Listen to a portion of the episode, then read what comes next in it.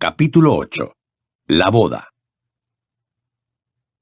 A las tres en punto de la tarde del día siguiente, Harry, Ron, Fred y George se plantaron frente a la gran carpa blanca, montada en el huerto de árboles frutales, esperando a que llegaran los invitados de la boda. Harry había tomado una abundante dosis de poción multijugos y se había convertido en el doble de un muggle pelirrojo del pueblo más cercano, Ottery St. Catchpole, a quien Fred le había arrancado unos pelos utilizando un encantamiento convocador. El plan consistía en presentar a Harry como el primo Barney y confiar en que los numerosos parientes de la familia Weasley lo camuflaran. Los cuatro chicos tenían en la mano un plano de la disposición de los asientos para ayudar a los invitados a encontrar su sitio. Hacía una hora que había llegado una cuadrilla de camareros, ataviados con túnicas blancas y una orquesta cuyos miembros vestían chaquetas doradas. Y ahora todos esos magos se hallaban sentados bajo un árbol cercano, envueltos en una nube azulada de humo de pipa. Desde la entrada de la carpa se veían en su interior hileras e hileras de frágiles sillas, asimismo doradas, colocadas a ambos lados de una larga alfombra morada. Y los postes que sostenían la carpa estaban adornados con flores blancas y doradas. Fred y George habían atado un enorme ramo de globos dorados sobre el punto exacto donde Bill y Flair se convertirían en marido y mujer. En el exterior, las mariposas y abejas revoloteaban perezosamente sobre la hierba y el seto. Como hacía un radiante día estival, Harry se sentía muy incómodo, pues la túnica de gala que llevaba puesta le apretaba y le daba calor. El chico muggle, cuyo aspecto había adoptado, estaba un poco más gordo que él. Cuando yo me case, dijo Fred, tirando del cuello de su túnica, no armaré tanto lío. Podrán vestirse como lo deseen, y le haré la maldición de inmovilidad total a nuestra madre hasta que haya terminado todo. Esta mañana no se ha portado demasiado mal. A fin de cuentas, la defendió George. Ha llorado un poco por la ausencia de Percy, pero, va, ¿para qué lo necesitamos? Vaya, prepárense. Ya vienen. Unos personajes vestidos con llamativas ropas multicolores iban apareciendo uno a uno por el fondo del patio. Pasados unos minutos ya se había formado una procesión que serpenteó por el jardín en dirección a la carpa. En los sombreros de las brujas revoloteaban flores exóticas y pájaros embrujados, mientras que preciosas gemas destellaban en las corbatas de muchos magos. A medida que se aproximaban, el murmullo de voces emocionadas fue intensificándose hasta ahogar el zumbido de las abejas. Estupendo. Me ha parecido ver algunas primas velas, comentó George, estirando el cuello para ver mejor. Necesitarán ayuda para entender nuestras costumbres inglesas. Yo me ocuparé de ellas. No corras tanto, desorejado, replicó Fred, y pasando rápidamente junto al grupo de brujas de mediana edad que encabezaban la procesión, indicó a un par de guapas francesas. Por aquí, permítez-moi asistir a vous. Las chicas rieron y se dejaron acompañar al interior de la carpa. George se quedó atendiendo, pues, a las brujas de mediana edad, y Ron se encargó de Perkins, el antiguo colega del ministerio del señor Weasley, mientras que a Harry le tocó una pareja de ancianos bastante sordos. ¿Eh? ¿Qué hay? dijo una voz conocida cuando Harry volvió a salir de la carpa. Lupin y Tonks, que se había teñido de rubio para la ocasión, presidían la cola. Arthur nos pasó la voz de que eras el del pelo rizado. Perdona lo de anoche, añadió la bruja en voz baja cuando Harry enfiló con ellos el pasillo. Últimamente el ministerio no se muestra muy amable con los hombres lobo y creímos que nuestra presencia no te beneficiaría. No se preocupen, ya me hago cargo, repuso Harry, dirigiéndose más a Remus que a Tonks. Lupin compuso una sonrisa fugaz, pero cuando Harry se separó de ellos, vio que el semblante se le ensombrecía de nuevo. No comprendía qué le pasaba a Lupin, pero no era momento para ahondar en el asunto, pues Hagrid estaba provocando un buen alboroto. El guardabosques había entendido mal las indicaciones de Fred, y en lugar de instalarse en el asiento reforzado y agrandado mediante magia que le habían preparado en la última fila, se había sentado en cinco sillas normales que se habían convertido en un gran montón de palillos dorados. Mientras el señor Weasley trataba de arreglar el estropicio y Hagrid se disculpaba a gritos con todo el mundo, Harry regresó a toda prisa a la entrada y encontró a Ron hablando con un mago de aspecto sumamente excéntrico. Un poco visco, de pelo cano, largo hasta los hombros y de una textura semejante al algodón de azúcar. Llevaba un birrete cuya borla le colgaba delante de la nariz y una túnica de un amarillo que hería la vista. De la cadena que le colgaba del cuello pendía un extraño colgante que simbolizaba una especie de ojo triangular. Xenophilus Lovegood, se presentó tendiéndole la mano a Harry. Mi hija y yo vivimos al otro lado de esa colina. Los Weasley han sido muy amables invitándonos. Así, ¿Ah, ¿dices que conoces a mi hija Luna? preguntó a Ron. En efecto, ¿no ha venido con usted? Sí, sí. Pero se ha entretenido en ese precioso jardincillo saludando a los gnomos. ¡Qué maravillosa plaga! Muy pocos magos se dan cuenta de lo mucho que podemos aprender de esas sabias criaturas, cuyo nombre correcto, por cierto, es Gernombli cardensi. Los nuestros saben unas palabrotas excelentes, comentó Ron. Pero creo que se las han enseñado Fred y George. A continuación, acompañó a un grupo de magos a la carpa, y en ese momento llegó Luna. Hola, Harry. Saludó. Me llamo Barney, repuso el muchacho muy desconcertado. Ah, ¿también te has cambiado el nombre? preguntó ella alegremente. ¿Cómo has sabido? Bueno, por tu expresión. Luna llevaba una túnica igual que la de su padre, y como complemento un gran girasol en el pelo.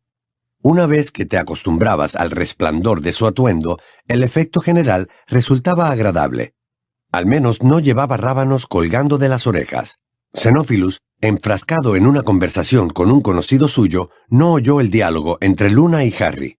Poco después se despidió de su amigo y se volvió hacia su hija, que levantó un dedo y dijo, Mira, papá, uno de esos gnomos me ha mordido y todo. ¡Qué maravilla! La saliva de gnomo es sumamente beneficiosa, hija mía. exclamó el señor Lovegood, tomando el dedo que Luna le mostraba y examinó los pinchazos sangrantes. Luna querida, si hoy sintieras nacer en ti algún talento, quizá un irresistible impulso de cantar ópera o declamar en sirenio, no lo reprimas. Es posible que los Yernumblis te hayan obsequiado con un don. En ese momento, Ron pasaba por su lado, en la dirección opuesta, y soltó una risotada. Ron quizá lo encuentre gracioso, comentó Luna con serenidad, mientras Harry los acompañaba hasta sus asientos. Pero mi padre lleva años estudiando la magia de los Yernumblis. ¿En serio? Hacía mucho tiempo que había decidido no contradecir las peculiares opiniones de Luna y su progenitor. Oye, ¿seguro que no quieres ponerte algo en esa mordedura? No, no es nada, de verdad, repuso ella, chupándose el dedo con aire soñador y mirando a Harry de arriba abajo. Estás muy guapo, ¿eh?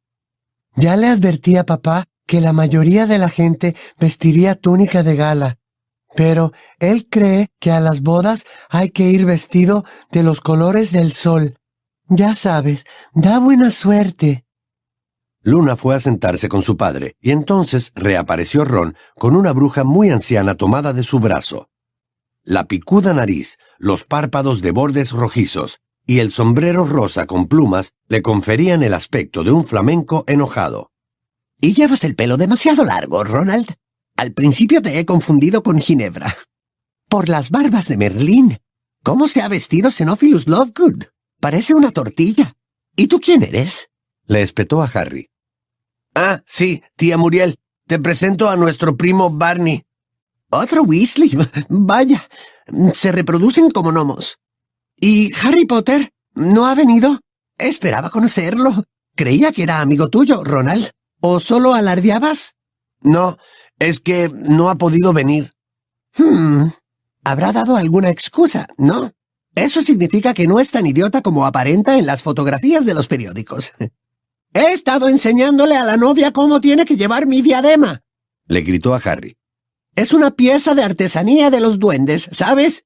Y pertenece a mi familia desde hace siglos. Esa chica es muy mona, pero Francesa. Bueno, búscame un buen asiento, Ronald. Tengo 107 años y no me conviene estar mucho rato de pie. Ron le lanzó una elocuente mirada a Harry al pasar junto a él, y tardó un rato en reaparecer. Cuando los dos amigos volvieron a coincidir en la entrada de la carpa, Harry ya había ayudado a buscar su asiento a una docena de invitados más. La carpa estaba casi llena y por primera vez no había cola fuera. Tía Muriel es una pesadilla, se quejó Ron, enjugándose la frente con la manga. Antes venía todos los años por Navidad, pero afortunadamente se ofendió porque un año Fred y George le pusieron una bomba fétida en la silla nada más sentarnos a cenar. Mi padre siempre dice que debe de haberlos desheredado, como si a ellos les importara eso. Al ritmo que van, se harán más ricos que cualquier otro miembro de la familia. ¡Atiza! parpadeó al ver a Hermione, que corría hacia ellos. ¡Estás espectacular! Siempre ese tonito de sorpresa. Se quejó Hermione, pero sonrió. Lucía un vaporoso vestido de color lila con zapatos de tacón a juego y el cabello liso y reluciente. Pues tu tía abuela Muriel no opina como tú. Me la he encontrado en la casa cuando iba a darle la diadema a Flair y ha dicho, cielos, ¿esa es la hija de Muggles? Y añadió que tengo mala postura y los tobillos flacuchos. No te lo tomes como algo personal. Es grosera con todo el mundo, dijo Ron. ¿Están hablando de Muriel? preguntó George, que en ese momento salía con Fred de la carpa. A mí acaba de decirme que tengo las orejas asimétricas. Menuda arpía. Ojalá viviera todavía el viejo tío Billius. Te morías de risa con él en las bodas. ¿No fue su tío Billius el que vio un Grimm y murió veinticuatro horas más tarde? preguntó Hermione. Bueno, sí, al final de su vida se volvió un poco raro, concedió George. Pero antes de que se le fuera la onda, siempre era el alma de las fiestas, observó Fred. Se bebía de un trago una botella entera de whisky de fuego. Iba corriendo a la pista de baile, se recogía la túnica y se sacaba ramilletes de flores del... Sí, por lo que dices debió de ser un verdadero encanto. Ironizó Hermione, mientras Harry reía a carcajadas. Nunca se casó, no sé por qué, comentó Ron. Eres increíble, dijo Hermione. Todos reían y ninguno se fijó en el invitado que acababa de llegar, un joven moreno de gran nariz curvada y pobladas cejas negras, hasta que entregó su invitación a Ron y dijo, mirando a Hermione, Estás preciosa. Víctor, exclamó ella, y soltó su bolsito bordado con cuentas que al caer al suelo dio un fuerte golpe, desproporcionado para su tamaño. Se agachó ruborizada para recogerlo y balbuceó. No sabía que... Vaya, me alegro de verte. ¿Cómo estás? A Ron se le habían puesto coloradas las orejas. Tras leer la invitación de Crom, como si no creyera ni una sola palabra de lo que ponía, preguntó con voz demasiado alta. ¿Cómo es que has venido? Me ha invitado Flair, respondió Crom, arqueando las cejas. Harry, que no le guardaba ningún rencor, le estrechó la mano. Luego, creyendo que sería prudente apartarlo de Ron, se ofreció para indicarle cuál era su asiento. Tu amigo no se ha alegrado mucho de verme, comentó Víctor cuando entró con Harry en la carpa ya abarrotada. ¿O son parientes? Preguntó fijándose en el cabello rojizo y rizado de Harry. Somos primos, masculló Harry, pero Crom ya no le prestaba atención. Su aparición estaba causando un gran revuelo, sobre todo entre las primas Beelas. Al fin y al cabo, era un famoso jugador de Quidditch. Mientras la gente todavía estiraba el cuello para verlo mejor, Ron, Hermione, Fred y George avanzaron apresuradamente por el pasillo. Tenemos que sentarnos, le dijo Fred a Harry. O nos va a atropellar la novia. Harry, Ron y Hermione ocuparon sus asientos en la segunda fila, detrás de Fred y George. Hermione tenía las mejillas sonrosadas y Ron las orejas escarlatas. Pasados unos momentos, este le murmuró a Harry. ¿Has visto qué barbita tan ridícula se ha dejado? Harry emitió un gruñido evasivo. En la carpa, muy caldeada, reinaba una atmósfera de expectación, y de vez en cuando una risotada nerviosa rompía el murmullo general. Los Weasley aparecieron por el pasillo, desfilando sonrientes y saludando con la mano a sus parientes. Molly llevaba una túnica nueva de color amatista con el sombrero que hacía juego.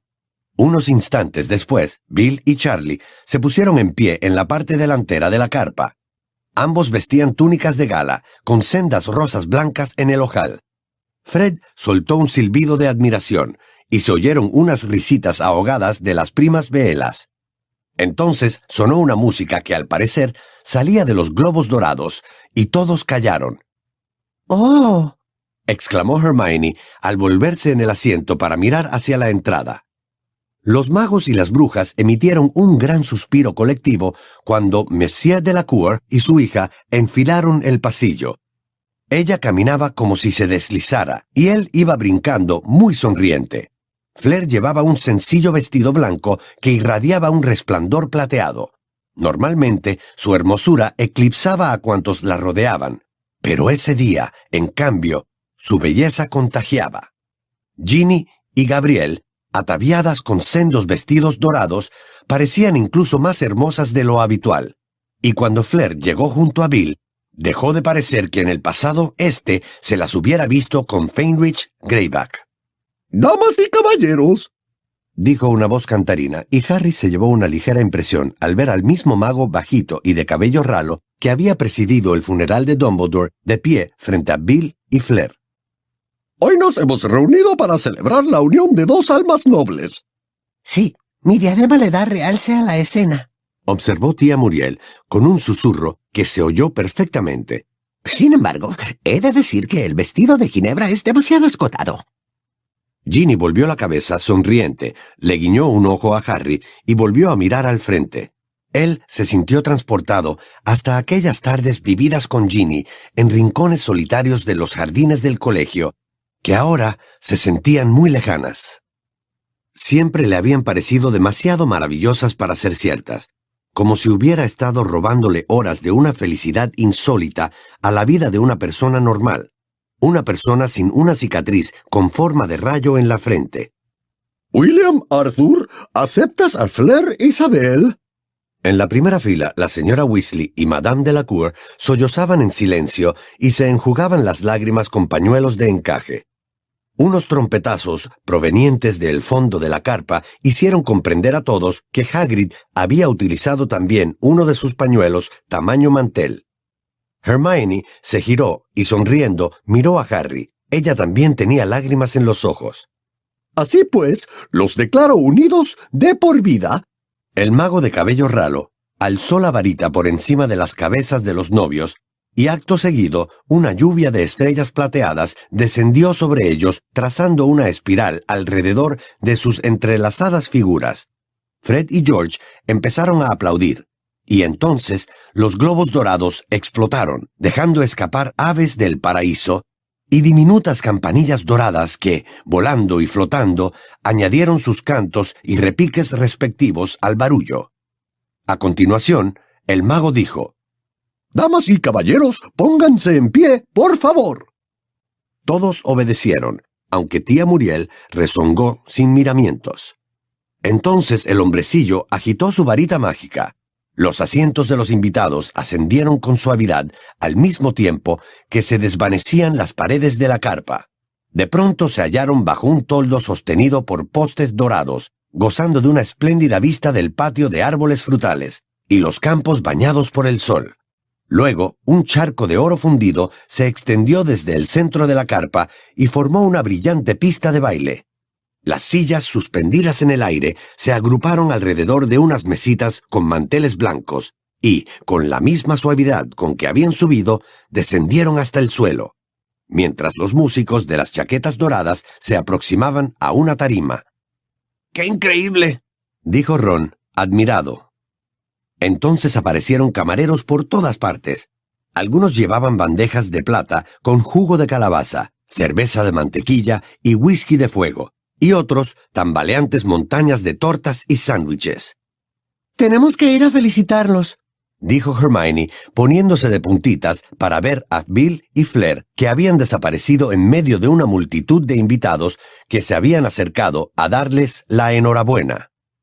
Ya habrá tiempo para eso, replicó Ron, y tomó tres vasos de cerveza de mantequilla de la bandeja de un camarero que pasaba cerca. le dio uno a Harry. Toma esto, Hermione. Vamos a buscar una mesa. No, ahí no, lo más lejos posible de tía Muriel. Ron guió a sus amigos por la vacía pista de baile, sin dejar de mirar a derecha e izquierda, y Harry tuvo la seguridad de que vigilaba por si veía a Crumb. Cuando consiguieron llegar al otro extremo de la carpa, casi todas las mesas estaban ocupadas, y la única vacía era la que ocupaba Luna, sola. ¿Te importa que nos sentemos contigo? le preguntó Ron. No, ¿qué va? Mi padre ha ido a darles su regalo a los novios. ¿Qué es? ¿Una provisión inagotable de gurdi-raíces? Quiso saber Ron. Hermione le lanzó un puntapié por debajo de la mesa, pero no le dio a Ron, sino a Harry, quien, lagrimeando de dolor, perdió momentáneamente el hilo de la conversación. La orquesta había atacado un vals. Los novios fueron los primeros en dirigirse a la pista de baile, secundados por un fuerte aplauso. Al cabo de un rato, el señor Weasley guió hasta allí a Madame de la Cour, y lo siguieron la señora Weasley y el padre de Flair. Me gusta esa canción, comentó Luna meciéndose, y segundos más tarde se levantó y fue a la pista de baile, donde empezó a girar en el sitio con los ojos cerrados y agitando los brazos al compás de la música. ¿Verdad que esa chica es genial? comentó Ron, sonriendo con admiración. Siempre tan lanzada.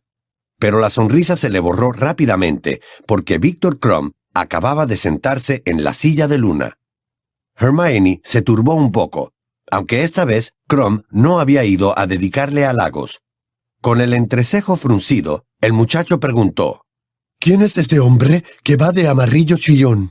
Xenophilus Lovegood, el padre de una amiga nuestra, contestó Ron con tono cortante, indicando que no estaban dispuestos a burlarse del personaje, pese a la clara incitación de Crumb. Vamos a bailar, le dijo con brusquedad a Hermione. Ella se sorprendió, pero asintió complacida y se levantó. La pareja no tardó en perderse de vista en la abarrotada pista de baile. ¿Salen juntos? preguntó Crumb. Pues más o menos, respondió Harry. ¿Quién eres tú? Barney Weasley. Se estrecharon la mano. Oye, Barney, ¿conoces bien a ese tal Lovegood? No, acabo de conocerlo. ¿Por qué?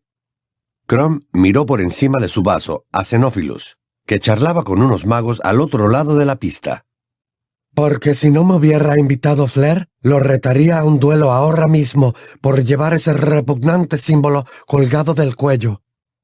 ¿Repugnante símbolo? Se extrañó Harry, mirando también a Lovegood. Aquel extraño ojo triangular le brillaba sobre el pecho. ¿Por qué? ¿Qué significa? Tiene que ver con Grindelwald. Es el símbolo de Grindelwald. ¿Te refieres al mago tenebroso que fue derrotado por Dumbledore? Exacto, ese mismo. Crumb movía la mandíbula como si mascara chicle. Añadió. Grindelwald mató a mucha gente, ¿sabes? A mi abuelo, por ejemplo. Aunque ya sé que nunca tuvo mucho poder en este país, dicen que le temía a Dumbledore, y con razón, en vista de cómo terminó. Pero eso apuntó con un dedo a Xenophilus. Ese es su símbolo. Lo he reconocido al instante. Grindelwald lo grabó en una pared de Dormstrang cuando estudiaba allí. Algunos idiotas lo copiaron en sus libros y su ropa.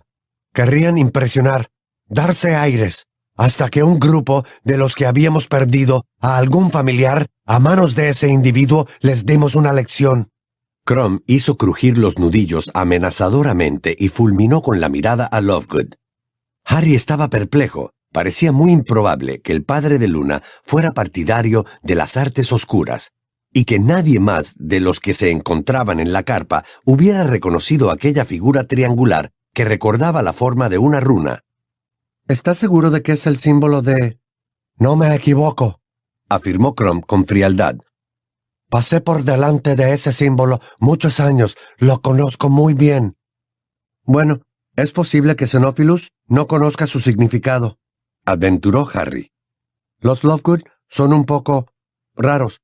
No me extrañaría que lo hubiera encontrado por ahí y creyera que se trata del corte transversal de la cabeza de un Snorkak de cuernos arrugados. O vete tú a saber qué. ¿Un corte transversal de qué? Yo no sé qué son, pero al parecer Él y su hija fueron de vacaciones en busca de... Harry reparó en que no estaba trazando un perfil muy positivo de Luna y su padre. Mira, es esa, añadió señalando a la chica, que seguía bailando sola, agitando los brazos como si intentara ahuyentar moscas. ¿Por qué hace eso? Creo que trata de deshacerse de un torposoplo, contestó Harry, que había reconocido los síntomas. Crom pareció sospechar que Harry se estaba burlando de él. Entonces sacó su varita mágica de la túnica y se dio unos golpecitos amenazadores en el muslo. Del extremo de la varita salieron chispas. Gregorovich, exclamó Harry emocionado, y sobresaltó a Víctor. Al ver la varita de éste, se había acordado del momento en que Olivander la tomó y la examinó con detenimiento antes del torneo de los tres magos. ¿Qué pasa con ese hombre? preguntó Víctor con recelo. Es un fabricante de varitas. Eso ya lo sé.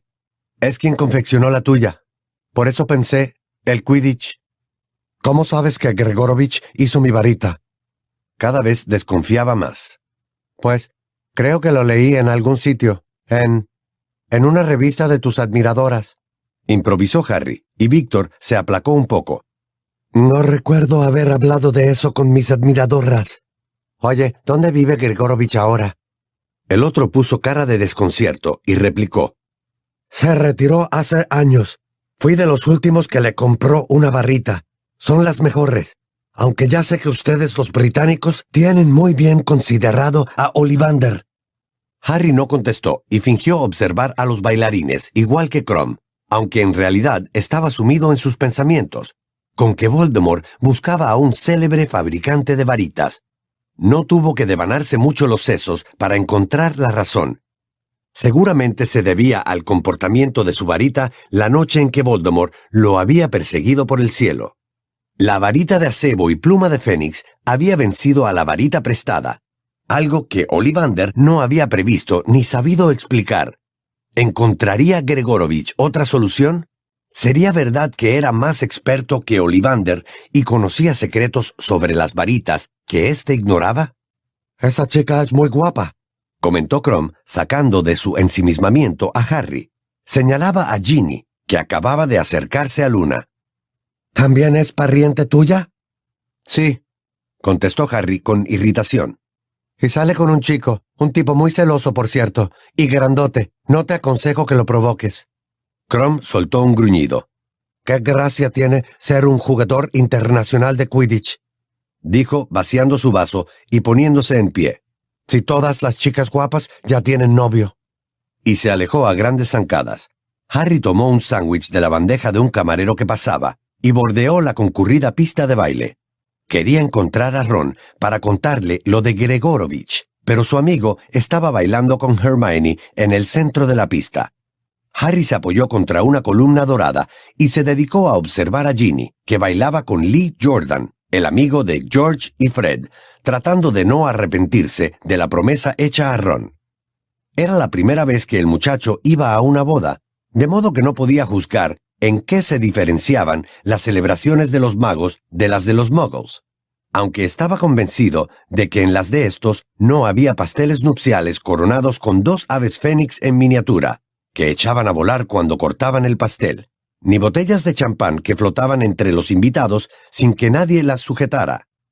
A medida que anochecía, y se veían palomillas revoloteando bajo el toldo, iluminado ahora con flotantes farolillos dorados, el holgorio se fue descontrolando. Ya hacía rato que Fred y George habían desaparecido en la oscuridad con un par de primas de Flair.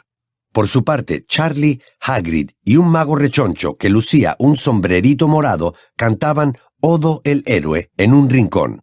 Harry deambuló entre el gentío para huir de un tío de Ron, que estaba borracho y dudaba si él era su hijo o no, y se fijó en un anciano mago sentado solo a una mesa.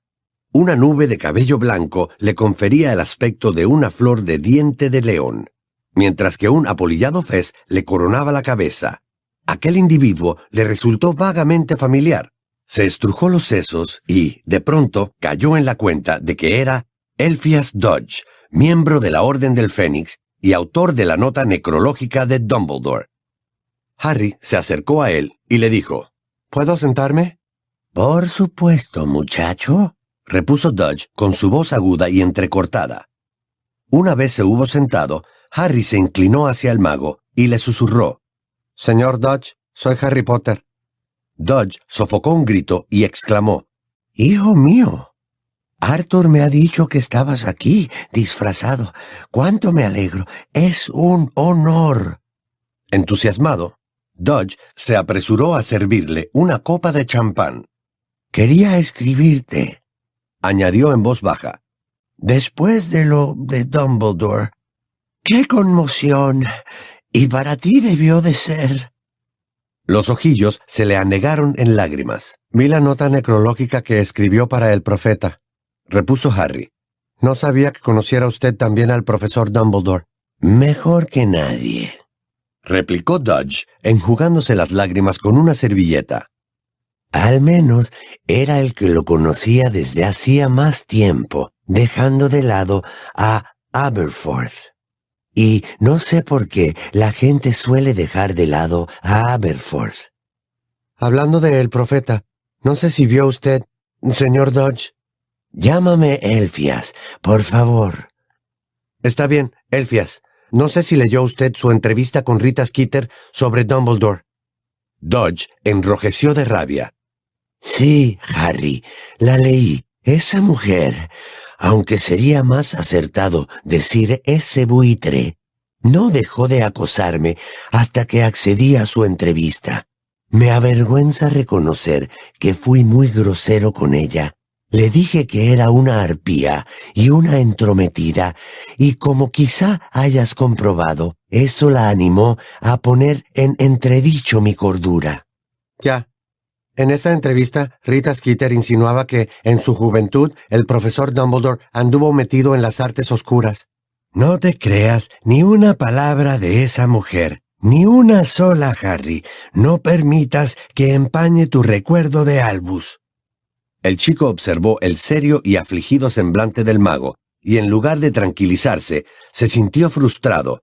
¿Acaso aquel hombre creía que eso era tan fácil, o que a él le resultaba sencillo no dar crédito a semejantes acusaciones? ¿Tal vez no entendía que él necesitaba estar seguro y saberlo todo? Dodge pareció adivinarle los sentimientos, porque puso cara de preocupación, y se apresuró a añadir. Harry, Rita Skeeter es una espantosa.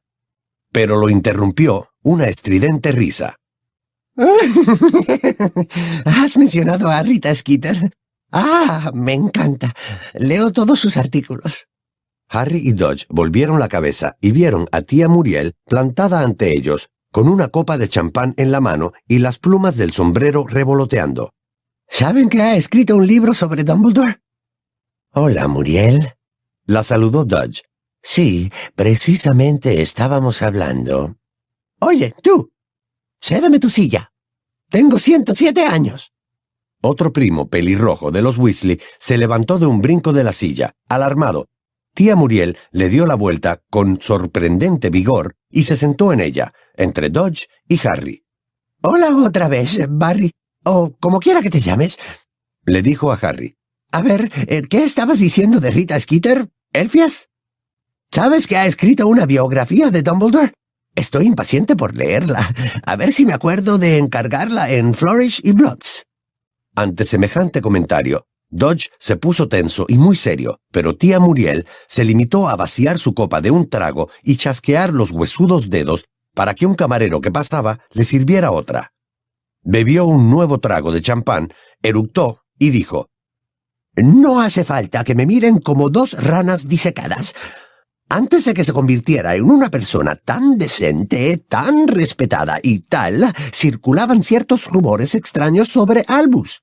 Chismes no contrastados, aseguró Dodge, y volvió a enrojecer como un tomate. no me extraña que digas eso, Elfias, repuso tía Muriel, riendo socarronamente. Ya vi cómo esquivabas los temas peliagudos en esa nota necrológica que escribiste. Lamento que pienses así. Se defendió el mago, todavía con más frialdad. Te aseguro que la escribí con el corazón. Sí, todos sabemos que lo adorabas. Apuesto a que seguirás pensando que era un santo, aunque resulte que es verdad que mató a su hermana, la Squib. Muriel, exclamó Dodge. Un frío que no tenía nada que ver con el champán helado estaba invadiendo el pecho de Harry. ¿Qué quiere decir? le preguntó a Muriel. ¿Quién opinaba que su hermana era una Squib? Yo creía que estaba enferma. Pues andabas equivocado, Barry, afirmó ella, encantada con el efecto logrado. Además, eh, ¿qué vas a saber tú de toda esa historia? Eh, sucedió muchos años antes de que nacieras, querido. Y la verdad es que los que entonces vivíamos nunca llegamos a averiguar qué pasó en realidad. Por eso estoy deseando saber qué ha descubierto Skitter. Dumbledore mantuvo silencio sobre su hermana mucho tiempo. Falso, farfulló Dodge. Absolutamente falso. Nunca me dijo que su hermana fuera una squig, murmuró Harry sin darse cuenta. Todavía tenía el frío metido en el cuerpo. ¿Y por qué diantre iba a decírtelo? Chilló Muriel, oscilando un poco en la silla mientras intentaba enfocar a Harry. La razón por la que Albus nunca hablaba de Ariana, terció Elfias con voz emocionada, es, creo yo, evidente. Su muerte lo dejó tan destrozado que... ¿Pero por qué nadie la vio jamás, Elfias? Le espetó Muriel. ¿Por qué la mayoría de nosotros ni siquiera conocía su existencia hasta que sacaron su ataúd de la casa y celebraron un funeral por ella? ¿Dónde se hallaba el venerable Albus mientras Ariana se consumía encerrada en ese sótano? Pues estaba luciéndose en Hogwarts y nunca le importó lo que sucedía en su propia casa. ¿Cómo que encerrada en un sótano? preguntó Harry. ¿Qué significa todo esto? Dodge estaba consternado. Tía Muriel volvió a soltar una estridente risotada y contestó. La madre de Dumbledore era una mujer temible, sencillamente temible, hija de Muggles, aunque creo que ella fingía no serlo. Nunca fingió nada parecido. Kendra era una buena mujer. Susurró Dodge, con tristeza, pero tía Muriel no le hizo caso. Orgullosa y muy dominante. La clase de bruja que se habría avergonzado de haber dado a luz a una squib. Ariana no era una squib. Resolló Dodge. Eso lo dices tú, Elfias, pero entonces explícame por qué nunca fue a Hogwarts. Y se volvió hacia Harry. En aquella época a los squibs se los escondía. Pero llevar las cosas al extremo de encarcelar a una niñita en casa y hacer como si no existiera. Te digo que eso no ocurrió así, insistió Dodge, pero la anciana continuó como una aplanadora dirigiéndose a Harry. Enviaban a los squibs a colegios de muggles y los animaban a integrarse en su comunidad. Esa solución era mucho más altruista que intentar buscarles un lugar en el mundo mágico donde siempre habrían sido individuos de segunda clase. Pero como es lógico, Kendra Dumbledore jamás habría enviado a su hija a un colegio de muggles. Ariana estaba delicada. La interrumpió Dodge a la desesperada. Su mala salud nunca le permitió... ¿Nunca le permitió salir de casa? Soltó Muriel con sorna. Sin embargo, nunca la llevaron a San Mungo, ni le pidieron a ningún sanador que la visitara. ¿Cómo puedes saber tú, Muriel, si... Por si no lo sabías, Elfias, mi primo Lancelot era sanador de San Mungo en esa época y le dijo a mi familia, en la más estricta confidencialidad, que nunca habían visto a Ariana por allí. Lancelot consideraba que todo era muy, pero que muy sospechoso. Dodge estaba al borde del llanto. Tía Muriel, que por lo visto estaba disfrutando de lo lindo, chasqueó otra vez los dedos para que le sirvieran más champán. Escuchando como un atontado, Harry pensó en los Dursley, que lo habían recluido, encerrado y mantenido en secreto por el único delito de ser mago. ¿Había sufrido la hermana de Dumbledore el mismo destino, pero al revés? ¿La habían encerrado por no ser capaz de hacer magia?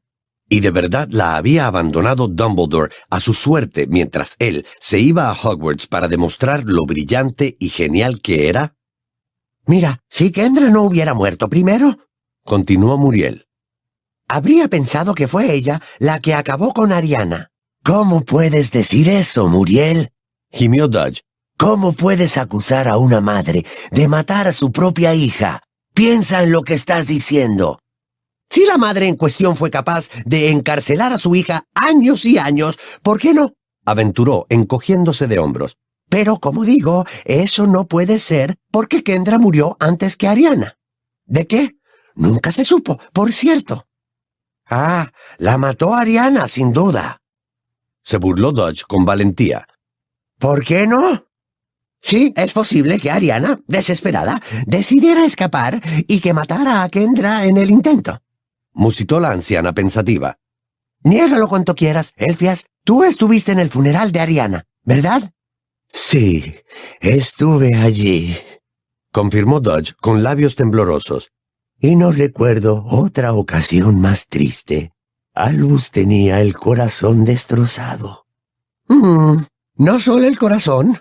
¿Aberforth no le rompió la nariz en plena ceremonia? Hasta ese momento, la expresión de Dodge había sido de consternación, pero de pronto reflejó verdadero horror, como si Muriel lo hubiera apuñalado. La bruja soltó una risa socarrona y bebió otro sorbo de champán, que le chorreó por la barbilla. ¿Cómo te atreves? dijo Dodge con voz ronca.